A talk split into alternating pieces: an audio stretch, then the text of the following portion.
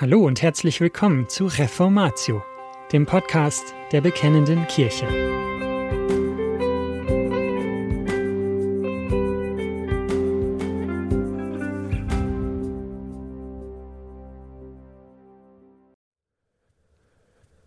Sonntagsclub oder Bild des Himmlischen.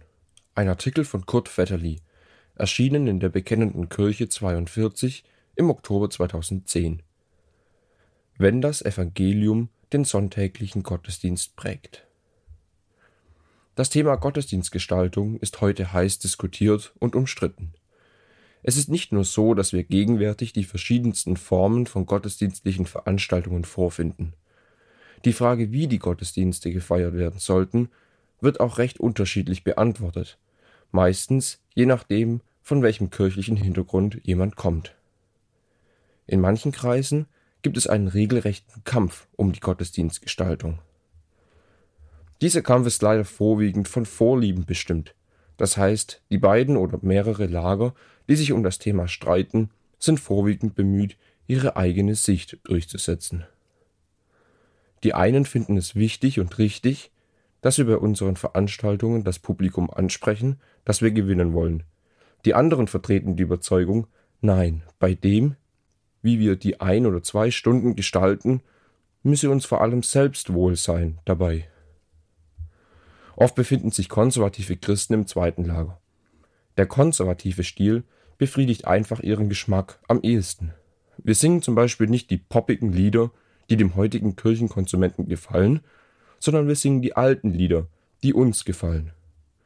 Auf diese Weise wird dann der Kampf um die Gottesdienstgestaltung nichts anderes als ein Kampf um den vermeintlich richtigen Geschmack. Aber das darf nicht sein. Wenn wir nur für unsere bevorzugte Ansicht kämpfen, haben wir den Kampf bereits verloren. Wir sind dann eigentlich den Korinthern ähnlich, den Paulus in Bezug auf ihren Gottesdienst schrieb, wenn ich aber Folgendes vorschreibe, so lobe ich nicht, dass ihr nicht zum Besseren, sondern zum Schlechteren zusammenkommt. 1. Korinther 11, Vers 17. Die Gemeinde in Korinth war eine gespaltene Gemeinde. Es wurde um persönliche Präferenzen gekämpft. Deshalb hatten sie sündhafte Spaltungen, und genau deshalb wies Paulus sie zurecht.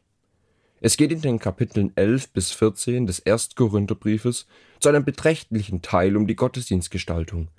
Es geht um die Durchführung des Abendmahls, um Bekleidung im Gottesdienst, um die Reihenfolge der Dinge und so weiter. Paulus schreibt dieser Gemeinde aber nicht einfach, diejenigen, die dies oder das sagen, sind im Recht, die anderen im Unrecht. Vielmehr sagt er im Grunde, ihr seid alle im Unrecht, weil ihr die falsche Haltung einnehmt. Und diese Haltung sollten wir bei uns selbst auf jeden Fall zuerst prüfen, bevor wir uns fragen, wer hat das richtige Modell für den Gottesdienst? Wir sollten uns fragen, was wollen wir überhaupt mit unserem Gottesdienst? Oder was müssen wir wollen? Was will Gott, dass wir tun? Wollen wir Gott anbeten, ihm die Ehre geben und damit unsere eigenen Geschmacksrichtungen zurückstellen, uns selbst verleugnen? Oder wollen wir einfach auf unsere postmodernen oder konservativen Kosten kommen? Wenn wir unsere Haltung geklärt haben, dürfen, ja müssen wir uns erneut fragen, gibt es eine Gottesdienstform, die Gottes Willen entspricht? Begründungen für einen irgendwie geordneten Gottesdienst. Man könnte einwenden, wir finden in der Bibel keine Vorlage oder keine Musterliturgie, nach der der christliche Gottesdienst gestaltet sein muss. Das stimmt. Gibt es denn dann überhaupt eine Form des Gottesdienstes, die Gott bevorzugt? Ja, die gibt es gewiss. Nachdem Gott sein Volk aus Ägypten geführt hatte, legte er fest, wie er von diesem Volk angebetet werden wollte, wie der Gottesdienst gestaltet werden sollte. Das von Gott festgelegte Muster für den Gottesdienst war die Verkündigung der Befreiung aus Ägypten. 2. Mose 3, Vers 12. Ich will mit dir sein, und dies soll dir das Zeichen sein, dass ich dich gesandt habe. Wenn du das Volk aus Ägypten herausgeführt hast, werdet ihr an diesem Berg Gott dienen. 2. Mose 5, Vers 1 und 3. Danach gingen Mose und Aaron hinein und sprachen zum Pharao, So spricht der Herr, der Gott Israels. Lasse mein Volk ziehen, damit es mir in der Wüste ein Fest hält. Da sprachen sie, der Gott der Hebräer ist uns begegnet. Drei Tagesreisen weit wollen wir in die Wüste ziehen und dem Herrn, unserem Gott, Opfer darbringen, damit er uns nicht mit der Pest oder dem Schwert schlägt. Gott hat ja auch eine klare Vorstellung davon, wie dieser Gottesdienst gestaltet sein sollte. Er überließ keineswegs seinem Volk, das eine so starke Neigung zum Götzendienst hatte, auf welche Weise sie ihn anbeten würden. Er zeigte Mose auf dem Berg ganz genau, wie alle Gegenstände hergestellt werden mussten und wie sie dann gebraucht werden sollten. Im zweiten Gebot sagte er, wie es nicht geschehen soll. Du sollst dir kein Abbild von etwas Himmlischen machen, um es anzubeten. Gottes zornige Reaktion auf das Fest mit dem goldenen Kalb, 2. Mose 32 und 33, oder auf Nadab und Abihu, die fremdes Feuer auf den Altar darbrachten, 3. Mose 10, oder auf Usa, der die Bundeslade anfasste, nachdem sie nicht nach den Anweisungen Gottes getragen worden war, 2. Samuel 6, die Verse 6 bis 11, veranschaulichen, dass es Gott sehr wohl darauf ankommt, in welcher Weise sein Gottesdienst geschieht. Schauen wir ins Neue Testament. Jesus führt ein evangelistisches Gespräch mit einer samaritanischen Frau. Dabei kommt die Frage nach dem richtigen Gottesdienst auf. Johannes 4, 19 bis 24. Die Frau sagt zu ihm, Herr, ich sehe, du bist ein Prophet. Unsere Väter haben auf diesem Berg gebetet, und ihr sagt, in Jerusalem sei der Ort, wo man beten soll. Jesus spricht zu ihr, Glaube mir, Frau, die Stunde kommt, da ihr weder auf diesem Berg noch in Jerusalem zum Vater beten werdet. Ihr betet zu dem, was ihr nicht kennt, wir beten zu dem, was wir kennen. Denn das Heil kommt aus den Juden. Aber die Stunde kommt, und sie ist jetzt da, in der die wahren Anbeter in Geist und Wahrheit zum Vater beten werden. Denn auch der Vater sucht solche, die auf diese Weise zu ihm beten. Gottes Geist und die zu ihm beten, müssen in Geist und Wahrheit beten. Etwas wird bei der Erklärung dieser Verse oft übersehen. Jesus sagt nicht nur, dass für den Gottesdienst kein bestimmtes Gebäude, Tempel, mehr nötig sein wird. Er sagt auch, dass es eine falsche und eine richtige Weise des Gottesdienstes gibt. Der Gottesdienst der Samaritaner ist gut gemeint, aber mangelhaft. Ihr betet an, was ihr nicht kennt. Das Heil kommt aus den Juden. Jesus erklärt, dass der bis dahin bei den Juden gebräuchliche Ansatz der richtige war. Sie beteten gemäß der Offenbarung, die Gott ihnen gab, an. Er erklärte, mit ihm habe die Zeit begonnen, in der man bei der Anbetung nicht mehr auf den Jerusalemer Tempel ausgerichtet sein soll. Man soll im Geist und in der Wahrheit Gott anbeten. Was bedeutet das? Es bedeutet, dass die Offenbarung des Geistes ist, die geoffenbarte Wahrheit Gottes, die uns darin leiten muss, wie wir Gottesdienst halten. Beachten wir, dieses Gespräch findet am Übergang von der alttestamentlichen zur neutestamentlichen Offenbarung statt. Jesus sagt der Frau, der Tempel wird wegfallen. Jesus selbst ist der neue Tempel, einschließlich der Gemeinde. Was aber nicht wegfallen wird, ist die Offenbarung Gottes in Bezug darauf, wie er angebetet werden will, und zwar auch im Gottesdienst der versammelten lokalen Körperschaften dieser Gemeinde. Anbetung Gottes auch durch gottesdienstliche Versammlungen muss immer gemäß der Offenbarung Gottes geschehen. Genau das sehen wir in den letzten Kapiteln des ersten Korintherbriefes. Besonders in 1. Korinther 14 weist Paulus diese Gemeinde an, ihre Versammlungen geordnet abzuhalten. Die Priorität dieser Ordnung soll entsprechend der jeweiligen Wichtigkeit erfolgen. Prophezeiungen stuft der Apostel höher ein als Sprachenrede. Und wenn Propheten reden, dann sollen die anderen das Gesagte prüfen. Woran können sie es prüfen? Natürlich an dem bisher geoffenbarten Wort Gottes. Dieses hat höchste Priorität. Alles geschehe in Frieden und in Ordnung, denn Gott ist nicht ein Gott der Unordnung, sondern des Friedens. 1. Korinther 14, die Verse 33 und 40. Paulus macht den Ablauf der gottesdienstlichen Versammlungen an Gottes geoffenbartem Charakter fest. Gottesdienst muss Gottes Offenbarung entsprechen, seine Offenbarung über sich selbst und über seinen Heilsweg. Was ist die richtige Form? Wenn wir nun die Frage stellen, was die richtige Gottesdienstform ist, dann haben wir für die Beantwortung bereits einen Einstieg erhalten. Gott hat sowohl im Alten wie auch im Neuen Testament Anweisungen für die Anbetung gegeben. Inhaltlich soll der Gottesdienst erkennen lassen, was Gott von sich und seinem Heil offenbart hat. Diese Offenbarung ist geschichtlich und kontinuierlich. Gott begann von Anfang des Alten Testaments an bis hin zum jüngsten Propheten sein Heil in Christus zu offenbaren. Im Alten Testament tat er das in Form von Zeremonien, Typen und Vorbildern, die auf den kommenden Christus hinwiesen. Im Neuen Testament wird diese alttestamentliche Offenbarung erläutert, konkretisiert und verdeutlicht. Der Christus ist gekommen. Es wird klar, das Ziel der Anbetung Gottes ist er. Christus muss das Zentrum und der Inhalt des ganzen Gottesdienstes sein. Die Stiftshütte, der Tempel, die Opfer, die Gegenstände, die Priesterkleidung, die Feste, alle Bestandteile des von Gott angeordneten Gottesdienstes sprachen von dem Sohn Gottes. Jetzt haben wir Christus selbst. Also wurden diese Vorschattungen überflüssig. Aber Christus selbst, sein Wesen, sein Heil, seine Hingabe an uns darf nicht weggelassen werden, sondern muss jetzt den Gottesdienst bestimmen. Mose war auf dem Berg. Dort zeigt ihm Gott bis in die Einzelheiten hinein, wie der Gottesdienst gehalten werden soll. Gott sagt zu ihm, Gestalte alles so, wie es dir auf dem Berg gezeigt wurde. 2. Mose 26, Vers 30. Viele Jahrhunderte später war Mose auf einem anderen hohen Berg. Dort wurde ihm gezeigt, wer der ist, auf den alle die Dinge hingewiesen haben, die ihm einst auf dem Berg Sinai gezeigt worden waren. Wenn Jesus sagt, unser Gottesdienst muss im Geist und in der Wahrheit geschehen, dann meint das nichts anderes, als dass wir ihn selbst, der Gottes geoffenbarte Wahrheit ist, der der Tempel ist, der das Opfer ist, der der hohe Priester ist, durch unseren gesamten Gottesdienst ehren und anbeten sollen.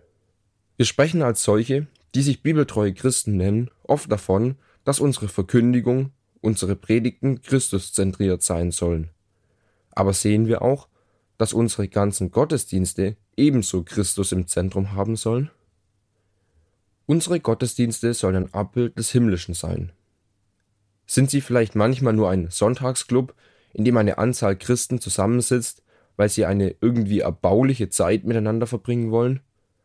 Wenn der Mensch und seine Interessen, seien sie postmodern oder konservativ, im Mittelpunkt stehen, dann sind diese Gottesdienste mehr ein Sonntagsclub. Wenn aber Christus, seine Person, sein Heilswerk im Zentrum steht, dann sind sie Abbild des Himmlischen. Das historische Vorbild. Seit der alten Kirche war die den Ablauf des Gottesdienstes bestimmte Liturgie vom Verständnis des Evangeliums von Jesus Christus geprägt. Weil dann in der mittelalterlichen Kirche das falsche Verständnis der Messe prägend wurde, wurde dieses von den Reformatoren in ihrer Liturgie reformiert. Erst durch enthusiastische und sogenannte erweckliche Bewegung in der neueren Zeit kam die Idee auf, die Zusammenkünfte der Christen müssen weniger organisiert, mehr spontan sein. Manchmal ging das so weit, dass man die Ansicht vertrat, Je spontaner, desto geistlicher. Hinter dieser Haltung steht sicher auch ein ehrliches Streben nach echter Frömmigkeit, die nicht durch das unbeteiligte Herunterleiern von Zeremonien und vorformulierten Gebeten kaputt gemacht werden soll. Allerdings hat man hier das Kind mit dem Bart ausgeschüttet. Man kann zwar mit einem gewissen Recht behaupten, dass starre Formen Leben zerstören können, aber man wird auch anzuerkennen haben, dass ohne Form kein Leben bestehen bleiben kann. Die Praxis zeigt außerdem, dass dort, wo man erklärtermaßen auf eine geordnete Gottesdienstform verzichtet, sich mit der Zeit wie von selbst wiederum eine solche herauskristallisiert. Zum Beispiel gibt es viele freie Gemeinden, die bewusst kein Unser Vater beten, weil es wie aufgesagt erscheint. Aber in diesen Gemeinden kann man dann häufig beobachten, dass die freien Gebete ihrer Mitglieder meistens genauso gleichförmig wiederholt werden und dazu noch sehr viel inhaltsloser sind als das Unser Vater, das ja immerhin aus Gottes inspiriertem Wort stammt. Das Evangelium als Raster für den Gottesdienst. Unsere Gottesdienste müssen Christuszentriert bzw. evangeliumszentriert sein. Ein Gottesdienst, der Gott gefällt, der seinem Willen entspricht, ist ein Gottesdienst, der nicht nur in der Predigt, sondern als ganze Veranstaltung das Evangelium verkündet, indem er es abbildet. Zweifellos sollen auch unser ganzes Leben ein Gottesdienst sein, ein Abbild des Evangeliums. Aber der sonntägliche Gottesdienst soll ebenfalls ein kompaktes Abbild davon sein, was der Gottesdienst unseres Lebens während der Woche ist. Das heißt konkret, es müssen bestimmte Bestandteile, die aus den überkommenen Liturgien bekannt sind, vorkommen. Der Gottesdienst als öffentliche, organisierte Veranstaltung wird immer widerspiegeln, was wir von Gott und seinem Handeln glauben. Das Evangelium spricht davon, wie wir in die Gegenwart Gottes treten dürfen. Wenn das Evangelium den Gottesdienst prägt, dann wird dieser in etwa ähnlich ablaufen wie die Geschichte eines Menschen, der durch das Evangelium zu Gott kommt. Die folgenden Elemente sollten also in einer Liturgie vorkommen und den Gottesdienstablauf prägen. Erkennen der Heiligkeit Gottes. Wer sich Gott nahen will, ihm begegnet, wird zuerst von seiner Größe und Heiligkeit überwältigt sein. Er wird erkennen, wie groß Gott ist und wie klein er selbst im Vergleich zu ihm ist. Der Beginn des Gottesdienstes hat dieser Tatsache Rechnung zu tragen. Darum ist es nicht möglich, in den Gottesdienstraum hineinzuschlendern, sich nach hinten zu lehnen, um sich gemütlich in einem Sessel ein paar Popsongs reinzuziehen. Erkennen der Sünde. Gottes Erkenntnis bewirkt Selbsterkenntnis. Wer sich selbst im Licht Gottes erkennt, dem steht seine Sündhaftigkeit vor Augen. Er sucht die Vergebung. Das Mittel Gottes, die Sünde zu erkennen, ist das Gesetz. Die Lesung eines Gesetzestexts aus dem Alten oder dem Neuen Testament ist darum an dieser Stelle unverzichtbar. Bitte um Vergebung der Sünden und Zuspruch derselben. Sobald Sünden und Schuld aufgedeckt und erkannt werden, tritt uns unsere Erlösungsbedürftigkeit vor Augen. Dort, wo im alttestamentlichen Gottesdienst Opfer dargebracht wurden, können und sollen wir heute auf das ein für allemal geschehene Opfer Christi hinweisen. Der Zuspruch der Vergebung an die Bußfertigen lässt die Freude an dem geschenkten Heil und der Erlösung aufkommen. Zu wissen, dass wir vor Gott treten dürfen und in seiner Gegenwart bestehen können, weil Christus unsere Rettung bewirkt hat, prägt dann die Gemeinschaft im Gottesdienst. Dank, Anbetung. Der Zuspruch und die Freude der Vergebung werden sich in Dankbarkeit gegenüber Gott, gegenüber Christus äußern. Dieser Dank wird in verschiedenen Weisen zum Ausdruck kommen. In verbaler Anbetung, zum Beispiel in gesprochenen Gebeten oder Liedern. Eine weitere Form des Dankens kann auch das Geben sein. Es ist daher sinnvoll, in der Liturgie auch einen Moment für das Geben vorzusehen. Lehre, Anweisung, Auftrag. Wenn ein Mensch Gottes Heiligkeit und seine Sündhaftigkeit erkannt hat, Buße getan und Vergebung zugesprochen bekommen hat, wird er Gott nicht nur verbal danken wollen, sondern auch mit seinem ganzen Leben. Ein Leben, das Gott im Gehorsam hingegeben ist, ist die richtige Art, ihm für seine Erlösung zu danken. Für ein solches Leben brauchen wir eine Anleitung in Form von Belehrung, Ermahnung und auch Beauftragung. Dies geschieht durch die Verkündigung des Wortes. Segen, Sendung. Der Segen am Ende des Gottesdienstes darf nicht nur ein Akt sein, der den Schluss der Veranstaltung markiert.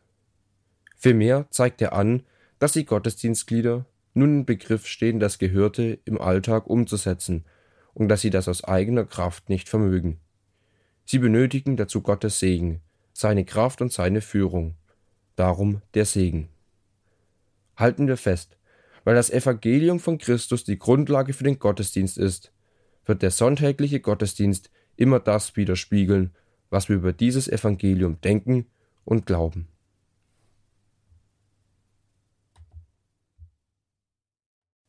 Und das war's schon wieder mit dieser Folge von Reformatio. Wenn Sie selbst eine Frage an uns haben, laden wir Sie herzlich dazu ein, uns diese zu schicken. Besuchen Sie uns unter www.bekennende-kirche.de/fragen und nutzen Sie das dortige Formular. Wir werden Ihnen darauf antworten und, so Gott will, Ihre Fragen klären. Außerdem können Sie auf der Seite der Bekennenden Kirche wie gewohnt die Beiträge aus der BK lesen, die Zeitschrift abonnieren und unsere Arbeit mit einer Spende unterstützen. Alle Links finden Sie auch in der Beschreibung dieser Folge des Podcasts. Wir bedanken uns fürs Zuhören, wünschen Ihnen Gottes Segen und sagen Tschüss. Bis zum nächsten Mal.